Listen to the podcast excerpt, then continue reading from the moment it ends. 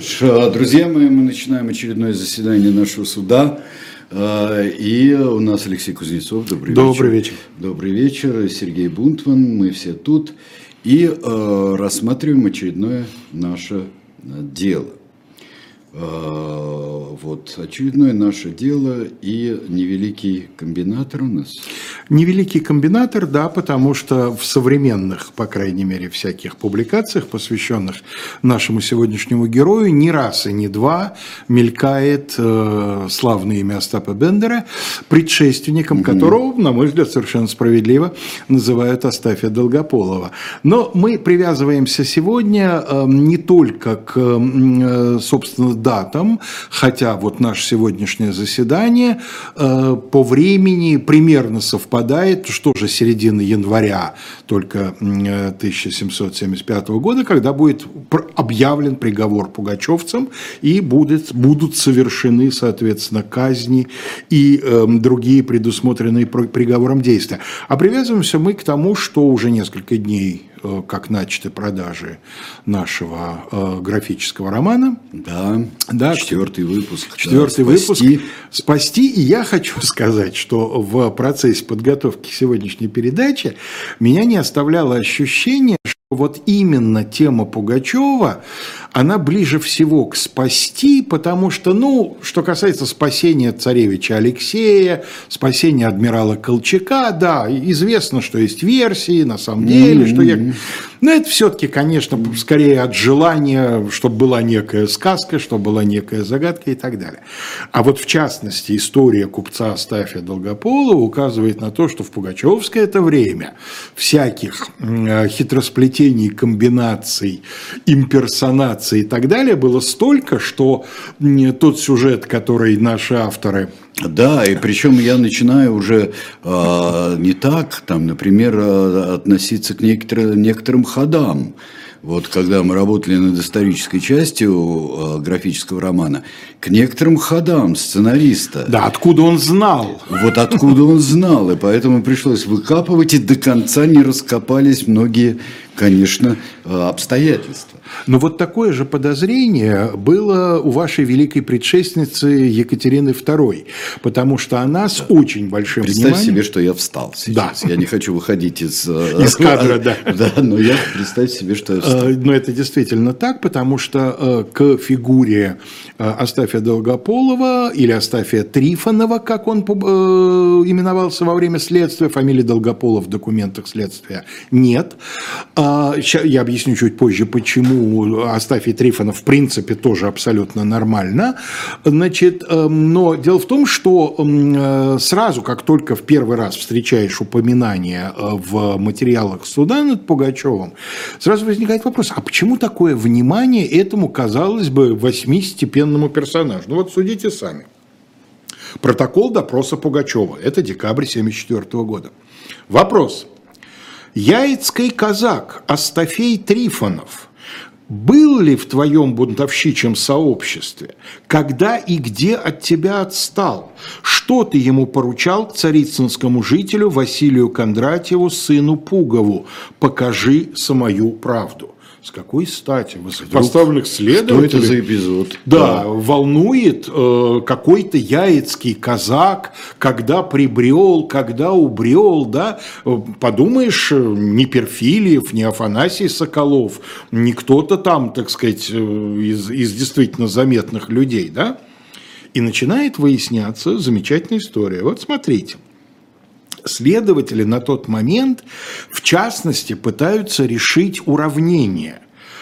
Некий Иван Иванов, встречающийся в показаниях нескольких бунтовщиков, и вот этот яицкий казак Астафий Трифонов, это одно лицо или это два разных лица? Сразу забегая вперед, скажу, что да, одно, но пока у следователей в этом уверенности нет. Пока они соединяют А и Б, да, им что-то очень mm-hmm. похож один на другого. И вот что говорится. Это еще Симбирский его спрашивают или уже? Нет, это, это уже, уже, в Москве. уже в Москве, да, да, да.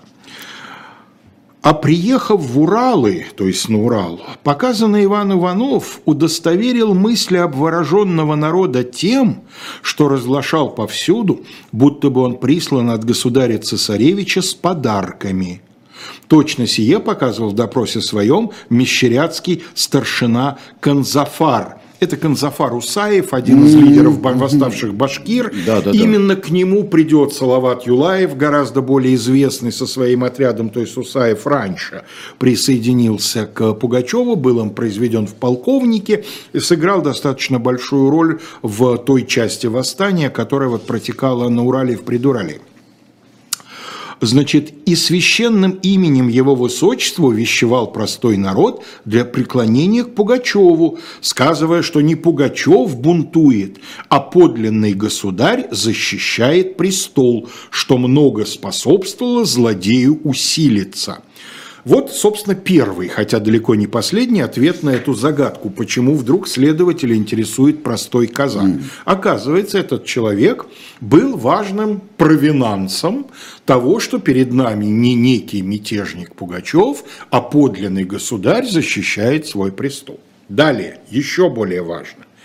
Этот человек себя позиционировал связным посланником от государя, от, не государя, конечно, а от наследника Павла Петровича. Вот смотрите.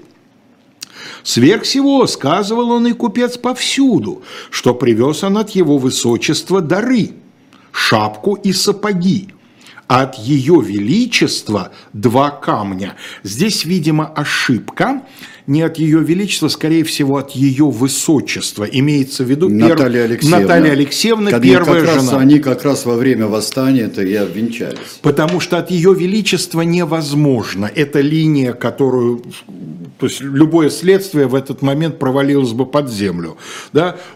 Что Екатерина, что ли, посылает бунтовщику а какие-то там... ее величество императрица Устинья? Нет, императрица Юстиния, Устинья болталась, не, болталась неподалеку, да, и терла чеснок, как подорванная, как известно, так сказать, государь-амператор любил скушать миску тертого чесноку с уксусом. Я так понимаю, это были основные обязанности императрицы Устинии по управлению государством. Вот. Э, нет, конечно, скорее всего, здесь ошибка канцеляриста, потому что далее в показаниях Астафия Долгополова Наталья Алексеевна будет мелькать. Он ее именем тоже пользовался. Значит, вот второй аргумент, да, этот человек, значит, эм, э, представляется посланником Павла Петровича. Все сие в самом деле было привезено но Пугачев, приняв подарки, не входил в подробности узнать, от кого он и присланы, радуясь только тому, что сей доброход столь много преклонил к нему народу. Когда злодей был разбит под Троицкой крепостью, то первый мысль подал ему показанный Иван Иванов – собрать новую толпу и идти в Казань. Вот уже третья ипостась нашего да. значит, сегодняшнего героя. Он один из советников Пугачева, который дает ему советы вот такого значения. Причем стратегические, стратегические советы, конечно. как военные, так и политические. Конечно, да, потому что э, это вопрос принципиальный. Вот после поражения под Троицком уходить ли в, в, за Оренбург, уходить ли в казахские степи, как советовали некоторые наиболее малодушные, да, текать надо, все, все пропало, надо уходить э, в степи там, так сказать, растворяться, либо пережить поражение, восстановить свои силы и продолжить э, начатое. То есть идти на Казань, иными словами, ставить перед собой задачу еще более амбициозную, чем взятие Оренбурга сказывая, это вот то, когда он предлагал идти на Казань, сказывая, что он может там утвердиться и потом следовать для принятия Всероссийского престола в Москву. Вот да, политические тоже. Народу же разглашал он Иванов, что государь-цесаревич с восками следует Казани на помощь, и что Казань ему не противясь покориться, а вняв его советы, злодей пошел к Казани. Значит, этот Иванов еще и якобы распускает слух, что сам сын, наследник цесаревич Павел Петрович, во главе некого войска идет на помощь папе Казани, поэтому Казань откроет ворота без сопротивления. Когда злодей перешел за Волгу, то он, Иван Иванов, называющийся купцом, пред всею толпою просился в Москву и Петербург, говоря так. «Время теперь, батюшка, мне от тебя, надежь, государь, ехать возвратно, примолвля дерзновенно, это канцелярист записал, к твоему Павлу Петровичу и объяснить, что уже Ваше Величество перешел с армии за Волгу, и чтобы он поспешал с обещанную силою к тебе на помощь скорее.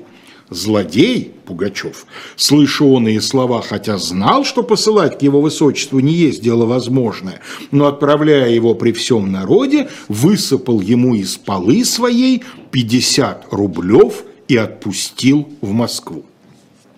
Вот, собственно, фабула первой части дела.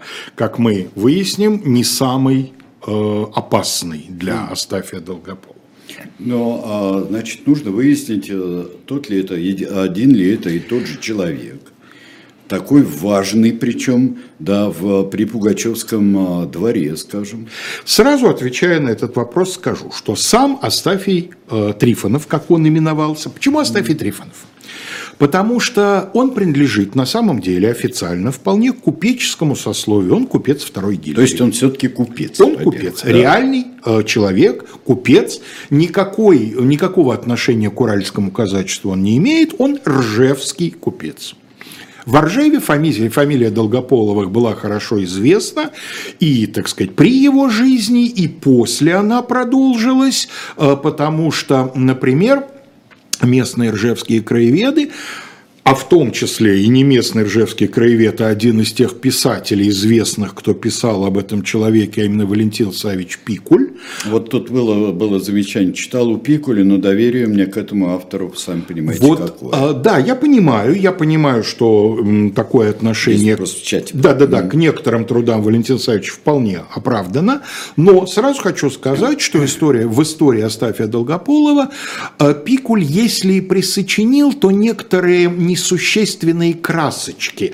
Там у него вот эта его миниатюра, про купца Долгополова, она написана в таком э, стиле свидетеля. Вот как он там разговаривает с женой, какие она ему слова говорит. Этого, конечно, Пикуль знать не мог, и никто этого знать, кроме них двоих, не мог.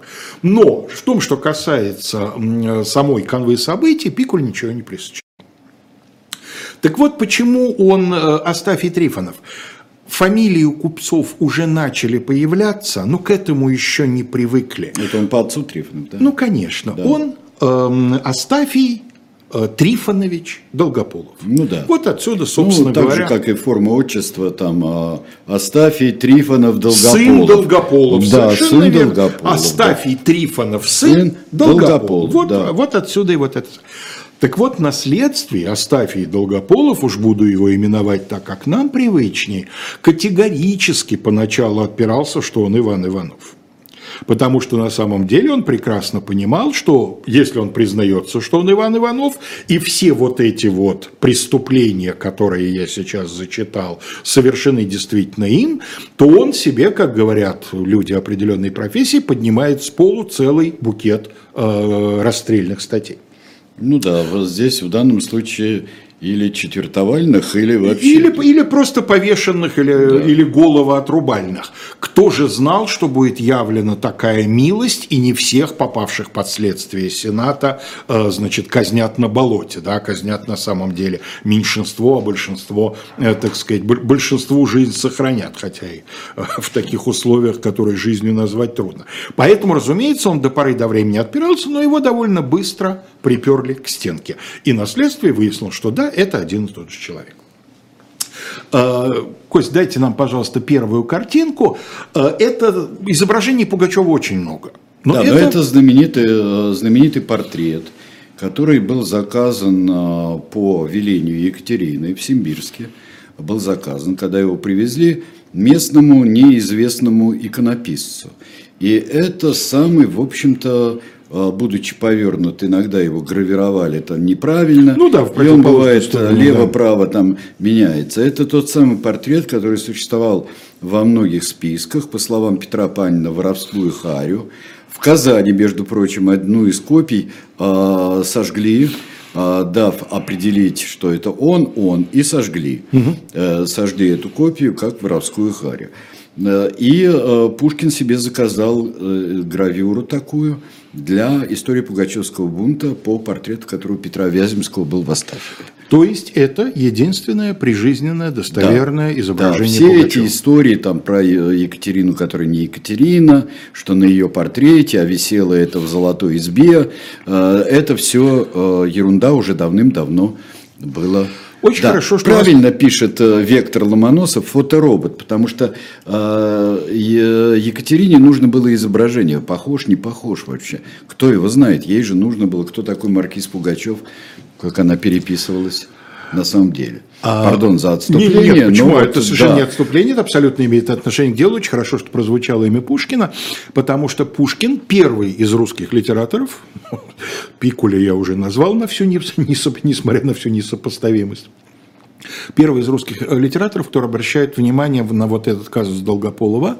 Пушкин очень заинтересовался этим сюжетом, понятно почему. Авантюрный роман, вставная новелла к истории Пугачевского бунта могла угу. бы получиться. Да, вполне. И вот представьте себе, на каком уровне Пушкину не рекомендовали упоминать в истории Пугачева на вот этом. На вот этом. Там Лично сам, Николай Я Павлович. сам буду тебе цензором. И вот вообще, он и был. Он сам цензором. научный руководитель был пушкинской работы. Истории Пугачева, да. да. И причина этого вскоре будет понятна. Да? Это не просто самодурство, а абсолютно понятная логика Николая. А, значит, э, что же случилось? Кость, дайте нам, пожалуйста, вторую картинку. Значит, э, хрестоматийная карта Пугачевского восстания, первый этап. Угу. Здесь может возникнуть некоторая путаница, но э, ярко-красными стрелками показано движение основного Пугачевского войска, оранжевыми стрелками действия отдельных отрядов, а зеленым цветом показано действие правительственных войск, вот, чтобы вы не запутались. Значит, вот тот период, когда Стафий Долгополов находился находился при Пугачевском войске, это самая правая часть вот этой карты. Да? Это уже после того, как Пугачев терпит неудачу перед Оренбургом, но до того, как он, потерпев э, неудачу под Троицком, э, идет на Казань. То есть это уральский, предуральский этап, этап его восстания, а Пугачев, в общем, зайдет достаточно на Урал далеко, дойдет до Екатеринбурга. И вот именно там э, удается достаточно точно локализовать, где это произойдет. Это произойдет у крепости, или как в материалах следствия называется, пригород. Это под Кунгуром, пригород Оса, вот туда, э, значит, упомянутый Канзафар Усаев и привезет некого человечка. Реконструкция событий. Долгополов, немолодой уже человек – он э, примерно 25-го года рождения, то есть в период описываемых событий ему где-то 49 Один из самых лет. страшных, э, старших при Пугачеве. Да, получается, да, но он, конечно, не входил в ближний круг, хотя некоторое время, несколько недель, э, периодически появлялся прямо рядом с Пугачевым. Это, собственно, часть его функции. Жил этот самый Астафий Долгополов, э, жил в Оржеве, и, видимо, в Оржеве провел большую часть своей жизни. Э, тем более удивительно то, что вот в период описываемых событий он за короткое время будет совершать совершенно фантастические по протяженности путешествия. Он за месяц напутешествует около трех тысяч миль, э, верст, извиняюсь, верст. не миль, конечно, верст, да. да. Значит, потому что он метнется из Ржева на Урал, затем в э, Петербург и затем вернется на Волгу да, вот за два с небольшим месяца вот такие вот у него, значит, невероятно. шаги, да, невероятно. Получается и скорости по тем временам. И причем э, примерно половина каждого путешествия будет проходить по территории, охваченным, вол, охваченной волнениями. Да, тоже добавляет, естественно. Где почта не очень-то. Где почта не очень-то, почта имеется в виду почтовая да, служба, да, да. то есть Емская. Ну и кроме того, надо понимать, что он отправляется, вот к вопросу о, о предке Остапа Бендера, он отправляется к Пугачеву на обум Господу Богу, у него там нет ни одной живой знакомой души. То есть он едет, не зная, где конкретно Пугачев, ему еще предстоит его найти где-то там, да? Да. А, это же не наше время, когда сегодня в интернете, да, треки показываются. Ну, да. Ему еще предстоит разыскать Пугачева где-то между Яицким городком и Екатеринбургом. Ему нужно найти к нему какой-то подход. Значит, что случилось? А случилось вот что. Как он сам утверждал, и это никем не опровергнуто, и поэтому, собственно, мы эту принимаем гипотезу за рабочую версию, в свое время он получил казенный подряд на поставку э, реальному государю-императору Петру Третьему, Петру Федоровичу, э, а может быть еще наследнику, я не знаю, когда этот подряд был реализован, был ли уже Петр, стал ли он уже императором, или, или да. это было при, в последние годы жизни Елизаветы Петровны, но он взял подряд на поставку овса, э, в качестве конского корма для Галштинской гвардии. И вот он, Вороненбаум, поставил видимо, очень крупную партию овса. В советских источниках указывалось, что казна задолжала ему полторы тысячи рублей. Похоже, что это примерно в два с половиной раза преувеличено. На самом деле около 700 рублей. Но и 700 рублей овса кормового, это совершенно огромные объемы. Это должно было быть несколько кораблей, несколько барж с этим овсом. Поставил Платить государство быстро у нас никогда не хотело и не умело. А тут такая случилась ерунда, что Петр III прожил в качестве императора недолго. И когда купец наконец решился явиться в Орененбаум для того, чтобы, так сказать, возбудить ходатайство об уплате ему полагающегося, его выгнали со словами «много вас тут шаромыжников ходит», покойный наделал там всяких сомнительных долгов. Ну да, а и государь никто... уже вропший сильно занемог. Да, уже, и, да. и уже давно, да. да, сказать, да. Вот это вот, боюсь, как бы к вечеру не помер, уже устарело, уже да. к вечеру помер причем предыдущего дня. Вот. Э, одним словом, его кинуло, государство кинуло на несколько сот рублей, что по тем временам очень-очень крупная сумма денег. Потом его продолжали преследовать всякого рода неприятности. Где-то у него, э, ну, вероятно, на Волге, поскольку он ржевский купец, да, Ржев самый, это первый крупный э, порт на Волге речной. Э, где-то у него баржа утонула с каким-то товаром. Одним словом, долго ли, коротко ли. И тут до Ржева доходят слухи, что на Урале объявился Петр III.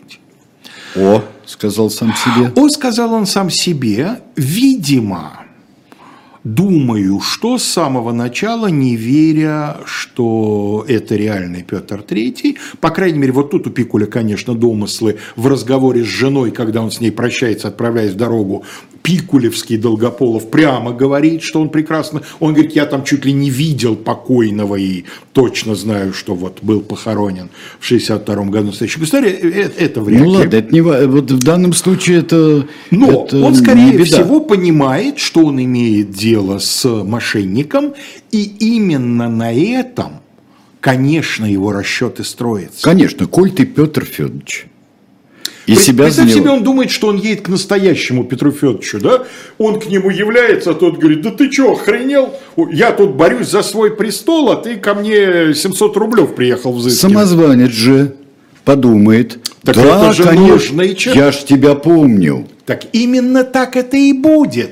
Сначала-то Пугачев к нему, э, значит, отнесется очень настороженно, и на следствии будет такой сюжет, что вот кто-то покажет, что ему одному из пугачевских людей, Пугачев говорил, ты за ним смотри, я понимаю, что это жулик, да, то есть, чтобы он не стибрил у нас тут что-нибудь, так сказать, втихую, mm-hmm. да, но затем, поняв, что старичок, ну, по, по представлениям того времени, 50-летний человек, конечно, старичок, мы увидим дальше на иллюстрации, его так долгополово изображают, достоверных изображений его нет, ни одного.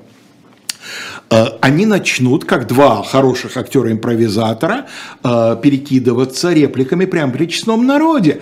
А ведь мы с тобой, государь, встречались. А где это мы с тобой встречались? В Вороненбауме. А, да точно, я тебя пивом велел напоить. Понравилось тебе мое пиво? Понравилось, государь, понравилось. Только ты, я напоминаю, ты мне тогда еще немножко деньжонок задолжал. А много ли я тебе задолжал? 700 рублев задолжал за овес. Вот это вот то, что называется провинансом. Так что, конечно, Долгополов э, отправлялся на Урал, понимая, на чем он будет играть. Он будет играть на том, что ты мне хотя бы верни то, что твой прообраз мне да. действительно задолжал, а я за это тебе, милчик, помогу, поскольку нужду твою я прекрасно понимаю. Вообще-то вот. разумно, это очень умно. Умно то, что, то, что придумал, да. Долгополов-то этот. Вот. Прервемся. Ну, да, прервемся. У нас ролика нет. Есть ролик, да? Отлично. Тогда ролик посмотрим, потом про книжки поговорим.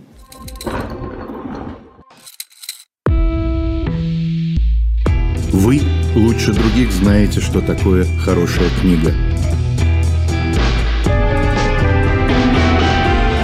Мы лучше других знаем, где ее можно купить. Книги на любой вкус с доставкой на дом. Интернет-магазин Shop Дилетант Медиа.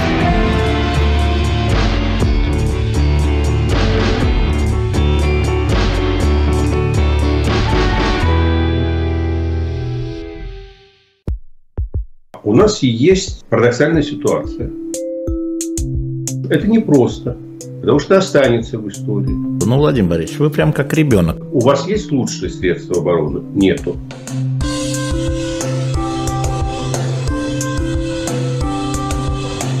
Мы же не живем в России просто так. У нас всегда должна быть какая-то миссия, ради которой можно сдохнуть. Это вообще вот кто доказал? Бжезинский. Ну что ж, э, мы вам предлагаем, уже предлагали несколько раз, э, три книги Николая Свечина. У нас «Фартовый город», «Узел» и э, «Ванда Кальянкуна», да, «Банда Кальянкуна». Э, вот э, стоит все это дело почитать, абсолютно стоит. Э, причем тут уже, уже скинули, сбросили цену по сравнению с тем, если бы книжку каждую по отдельности покупать. Вот и не забудьте, что у нас продается, но уже не так, как в предпродаже. У нас существует э, «Спасти Емельяна Пугачева».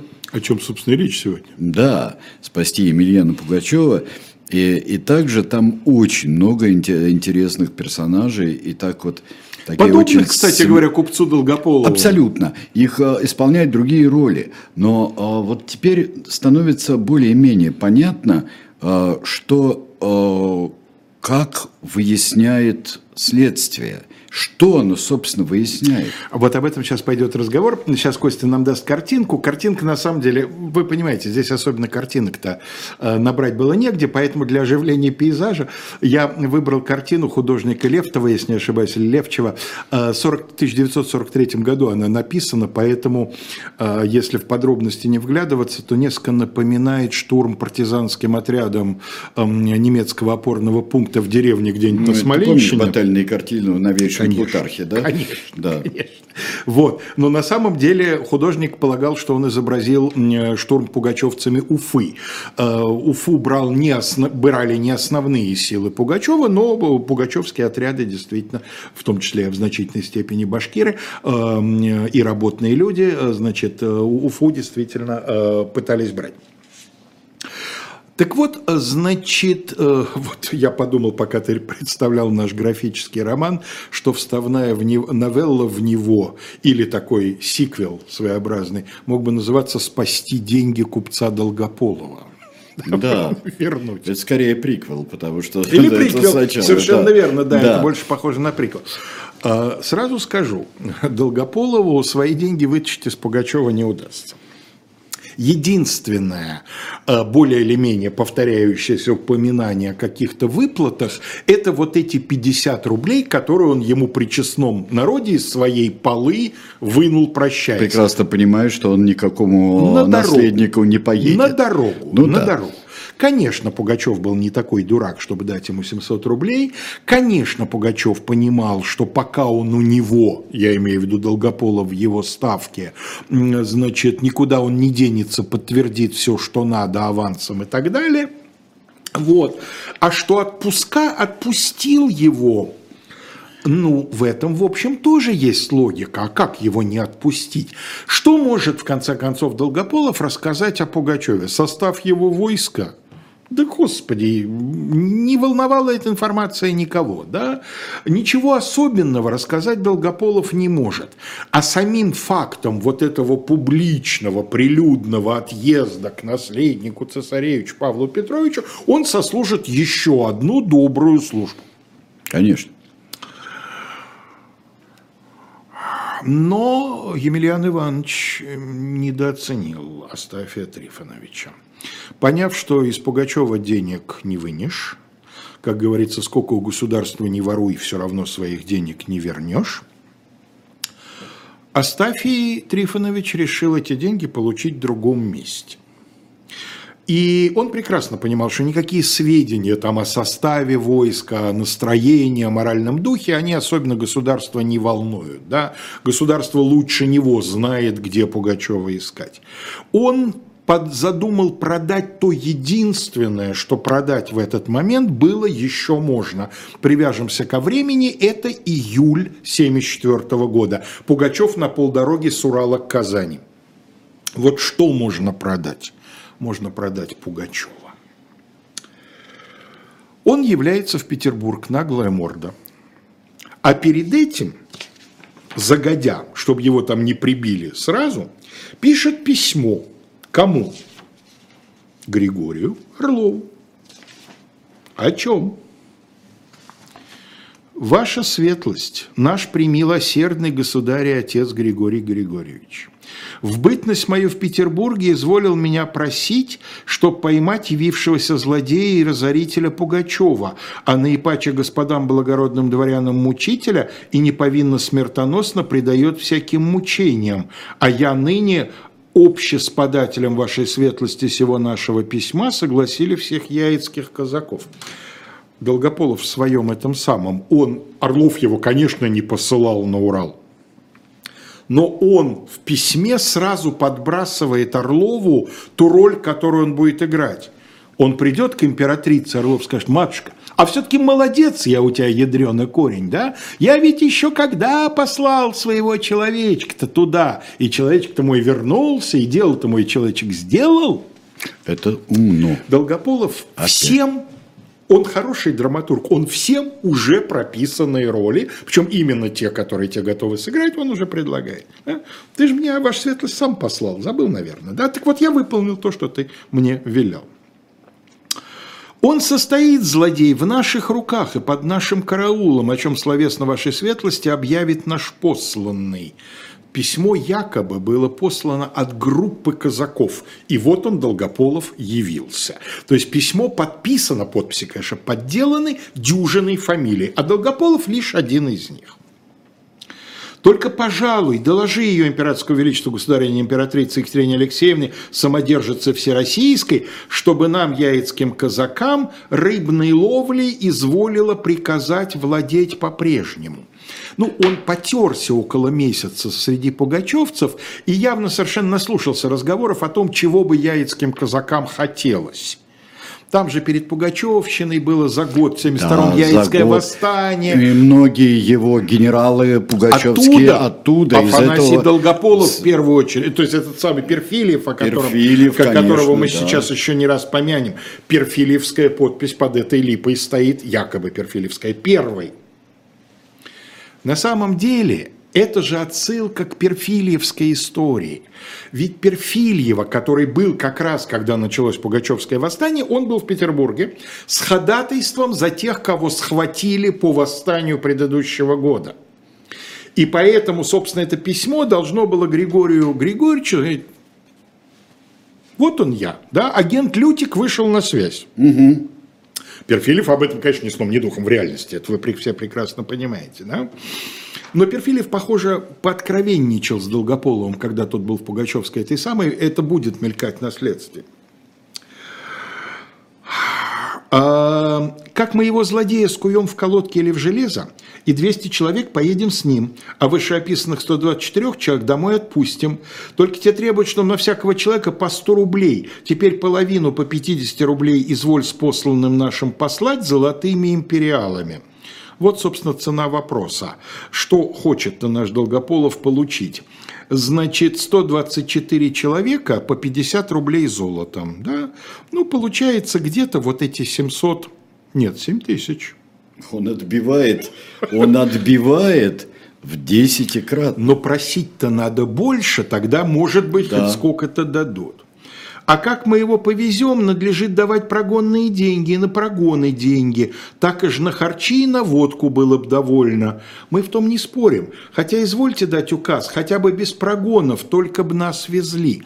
Вот это вот мелочное крохоборство, а нам бы на водку, а нам бы на прогоны, а на холодную погоду, хотя сейчас лето, но пока повезем, глядишь, похолодает. Вот это все, конечно, такое казачье вот, вот куркульство прет, да? А еще бы на рыбной ловле бы вернули. Обо всем извольте больше словесно говорить с посланным нашим. Он вам все расскажет. Он и письмо писали истинно ночью. То есть конспирация, батенька, конспирация. Пожалуйста, батюшка Григорий Григорьевич, нашего посланного отправьте в самой скорости, чтобы он злодей, не посланный, он злодей, имеется в виду Пугачев, да, не допущен был до разорения наших сел и деревень, так и же городов. Долгополов гений. Тот сценарий, который еще только-только крутится в головах у казачьей старшины, которая осенью этот сценарий Даст, и да. реализует, он уже на блюдечке подносит Григорию Орлову. То есть, значит, здесь соединить с тем, что казачья старшина э, думала тогда, нельзя пока. Он нет. Потому, дело в том, что он-то этот план вкладывает в головы другим людям. Пугачева ведь сдаст не пугачевская часть казаков, да? Пугачева сдадут другие казаки, исходящие из того, что если сейчас Пугачева не сдать, всем казакам будет плохо, и им тоже прилетит за то, что они государынину службу плохо несли, да? А он-то эту идею, до этого, видимо, даже он додуматься не мог. Он эту идею вкладывает в голову Перфильеву и другим, э, другому окружению Пугачева. Дескать, окружение готово сдать своего вождя. В начале августа он, как яицкий казак, естественно, он же по письму-то яицкий казак, он является к Орлову, Э, значит, э, устраивает эль-скандаль в прихожей, разбудил камер- камердинер, он явился в 5 утра. Потом он это объяснит тем, что вот конспирация, всюду враги, да, Правильно поэтому делает. он под утро пролез, да. Значит, разбудил камердинера, потребовал, чтобы его государево слово и дело, что представили князю, дело не терпит отлагательства. Орлов его допускает, и дальше вершина долгополовской карьеры его везут к матушке Екатерине. Матушка Екатерина позволила подойти к ручке Ржевскому купцу второй гильдии. Оставаясь до вечера в царском селе, он там мерзает целый день провел, оставаясь до вечера в царском селе, Долгополов был сыто накормлен и получил в подарок от императрицы 200 червонных, два куска бархату, 10 аршин золотого глазета, аналогия со Стапом Бендером, делай, да. черт с тобой, глазетовый, с Да, кистями. да. Слово «глазет» у людей нашего поколения сразу. Да. И 12 аршин золотого галуна. Лично императрица передала через Орлова деньги на путешествие, но, понимая, что отпускать Долгополова одного... Да, кстати, Екатерина была очень довольна. И сохранился черновик, э, был ли он потом реализован чистовик, мы не знаем, но сохранился черновик э, письма Екатерины II князю Волконскому, набросок, где она пишет об этом самом гонце и пишет, они берутся вора и злодея Пугачева сюда доставить, за что просят 100 рублев на человека, и то не прежде, как руками отдадут. А вероятие есть, что он у них уже связан, но не сказывают. Я нашла, что цена сия умеренна, чтобы купить народный покой. Прямо сейчас на памятник. Да? Что очень потом будет Екатерину волновать? Помимо того конфуза, в который она попадет, это главная причина, собственно, единственная, почему Николай Павлович очень рекомендовал своему поднадзорному эту историю рассказать. Императрица выглядела, ну, простушкой, которой она, безусловно, не была, но купилась. Вот, да? Долгополов ее прикупил. Очень хотелось купиться, конечно. А, и э, его посылают не просто так, а с целым, так сказать, можно сказать, посольством. А на следующий день после там очередных, так сказать, указаний. Генерал-прокурор князь Вяземский уведомил Потемкина, что капитану Галахову, которому будет поручено возглавлять сопровождение Долгополова, выдано 8400 рублей золотом, 1000 рублей серебром, приказано принять в Москве из статсконторы 5175 рублей и князю Волконскому набрать для той же цели из разных источников 18 825 рублей. Это на путешествие и на расплатиться с, так сказать, людьми. Выдав эти деньги, князь Волконский прибавил к ним еще тысячу рублей на путевые расходы, и Галахов 13 числа отправился из Москвы в Муром, взяв с собой отставного секунд-майора Рунича и 10 человек-солдат. Записки Рунича о Пугачевском восстании – один из ценнейших по сей день источников по этому э, значит, делу, и читайте их, они в интернете выложены все, и Рунич не очень подробно, но тем не менее где-то не меньше страниц он тратит на Долгополовскую историю, потому что его командировка начинается именно с нее.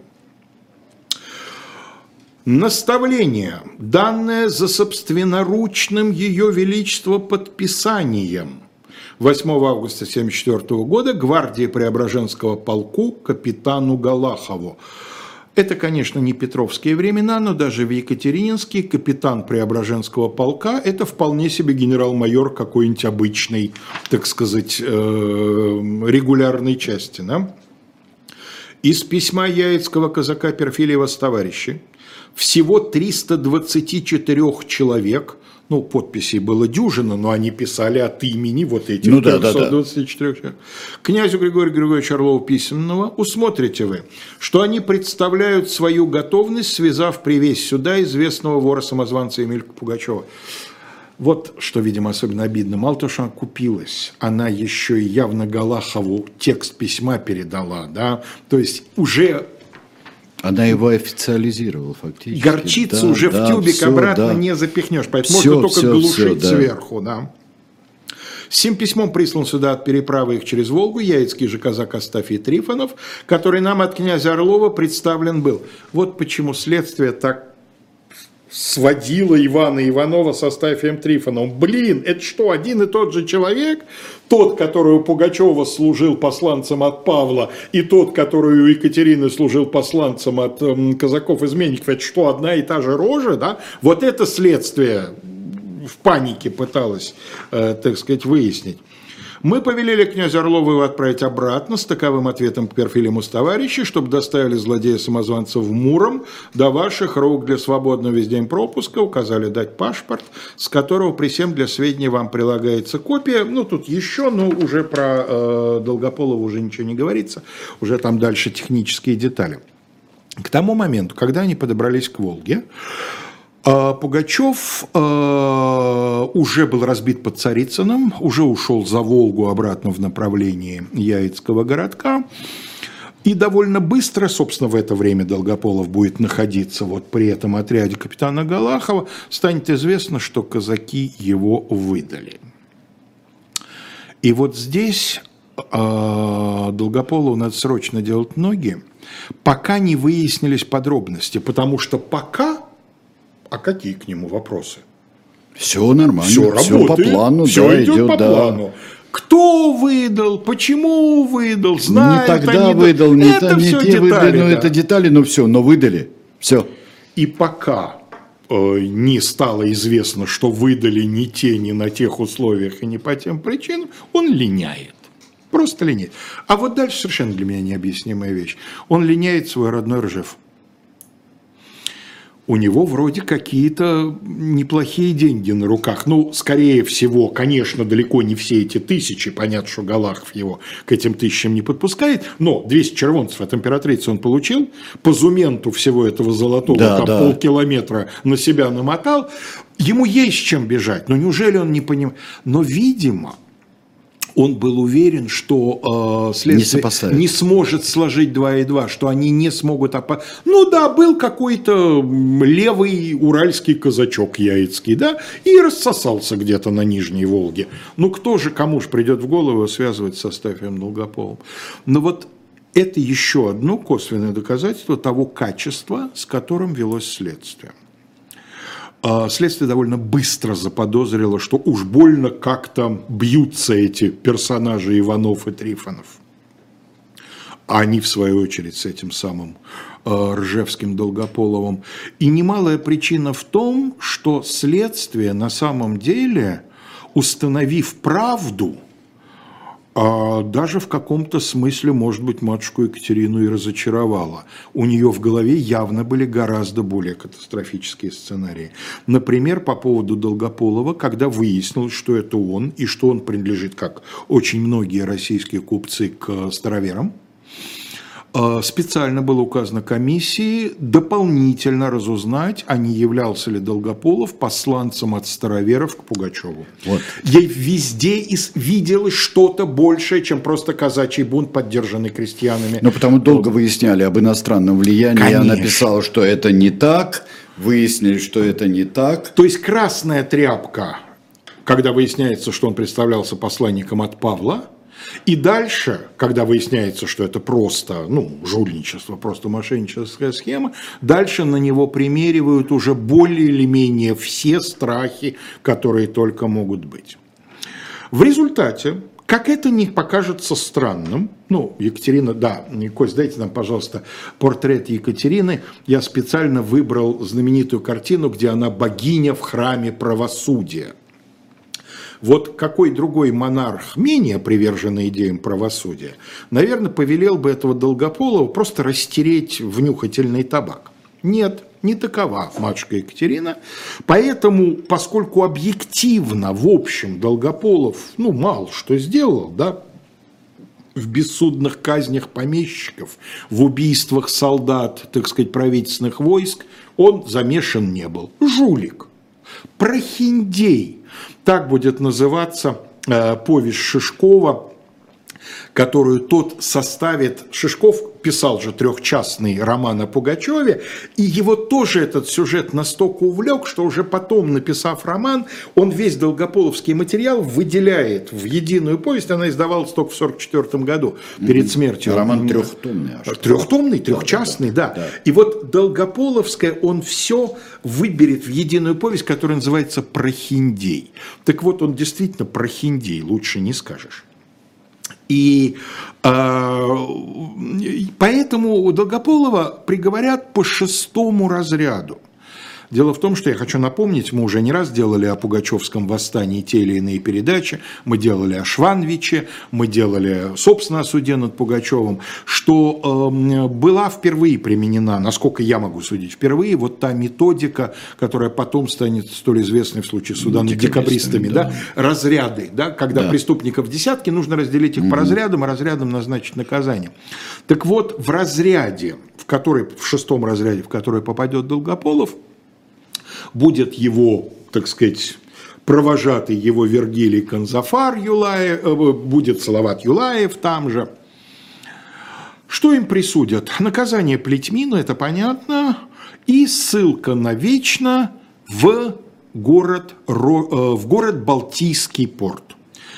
А, У городов в Прибалтике э, много названий, как известно, потому что они в разные периоды своей истории принадлежали разным языцам, разным нациям. Палдиский – финское название, шведское название – Рогервик, Балтийский порт – название времен Российской империи, сейчас это опять Палдиский эстонский город, несколько западнее Таллина на берегу Финского залива. Туда многие были сосланы. да. Туда были сосланы, из пугачевцев туда были сосланы несколько человек а, в работы на каторгу. У человека, привыкшего к реалиям второй половины XIX века, каторга не то, что не за Уралом, а наоборот даже западнее Петербурга, может вызвать удивление.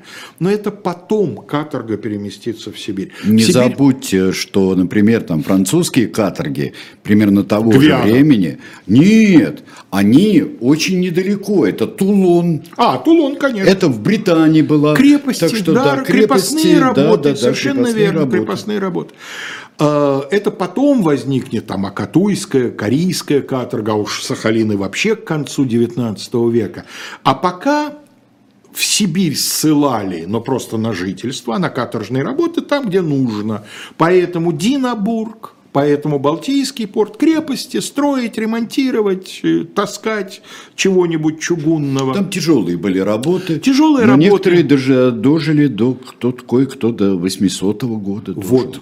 Так до 800-го, возможно, или около того, дожил наш герой, потому что его смерть датируется двумя датами, как обычно, в одну он точно еще есть, в другую его, похоже, уже нет.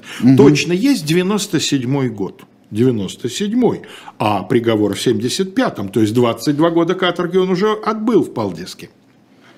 Что за случай, что э, он проявился любопытно, э, какой-то из солдат местного гарнизона крестил сынишку родившегося. Вот одним из, Да, э, так сказать, да. свидетелей, да, был Астафий Долгополов. То есть, видимо, режим был уже не слишком суровый. Ну, что сказать, старик за 70. Кость, дайте нам, пожалуйста, следующую картинку. Э, Вот э, иллюстратор, который иллюстрировал издание повести про Хиндей, изобразил таким образом его свидетельство с Екатериной и Григорием Орловым.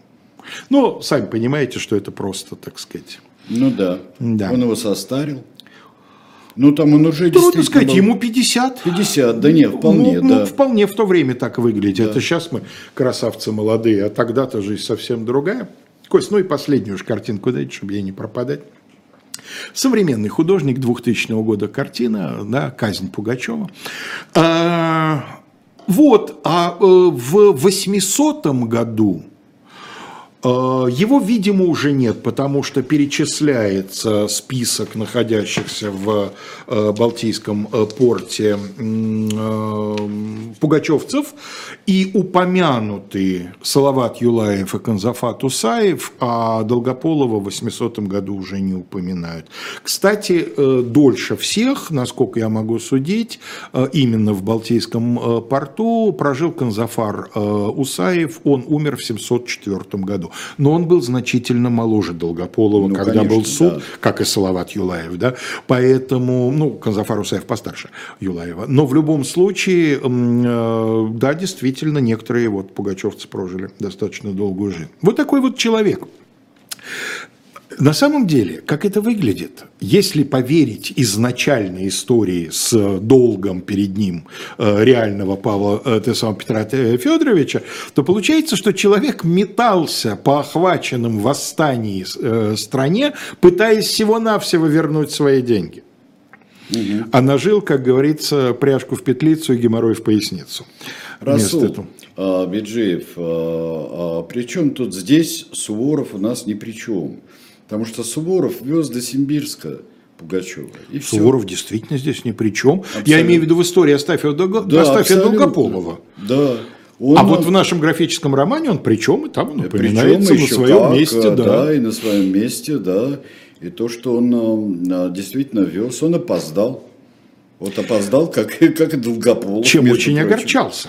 И всячески старался рвением своим при конвоировании это опоздание Да. искупить. Но я очень я охотно верю, что Суворова вполне интересовало, что он, что он болтал с Пугачевым, и его вполне интересовало, как это, как это у них все получалось с военной точки зрения. Потому Да, что но об я этом настоятельно говорят. Э, вот. И, э, то есть это интересно, как вот он мог там взять несколько крепостей, городов. Но не просто ж так Суворов на ночь заступал в караул лично с обнаженной саблей у клетки. Конечно, поговорили они, это, Да, это да, можно да, не сомневаться. Да, да, так что это, это любопытнейшая история. Ну, мы продолжаем наши э, с вами исследования э, судебных дел всевозможных разных народов, разных эпох, э, вот, разного толка. А сейчас мы вам предлагаем особое мнение на живом гвозде.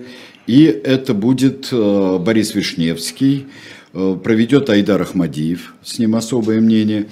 Пастуховские четверги ждут э, всех нас 21 час 5 минут. И Алексей Венедиктов будет беседовать с Владимиром Пастуховым, причем Алексей Венедиктов в студии, так что здесь не будет двух там удаленных. Да? А, и Один в двух частях, но будет он с Дмитрием Быковым в, с 22 у него будет, собственно, Один, с 23 урок литературы и э, сценаристка Наталья Рязанцева.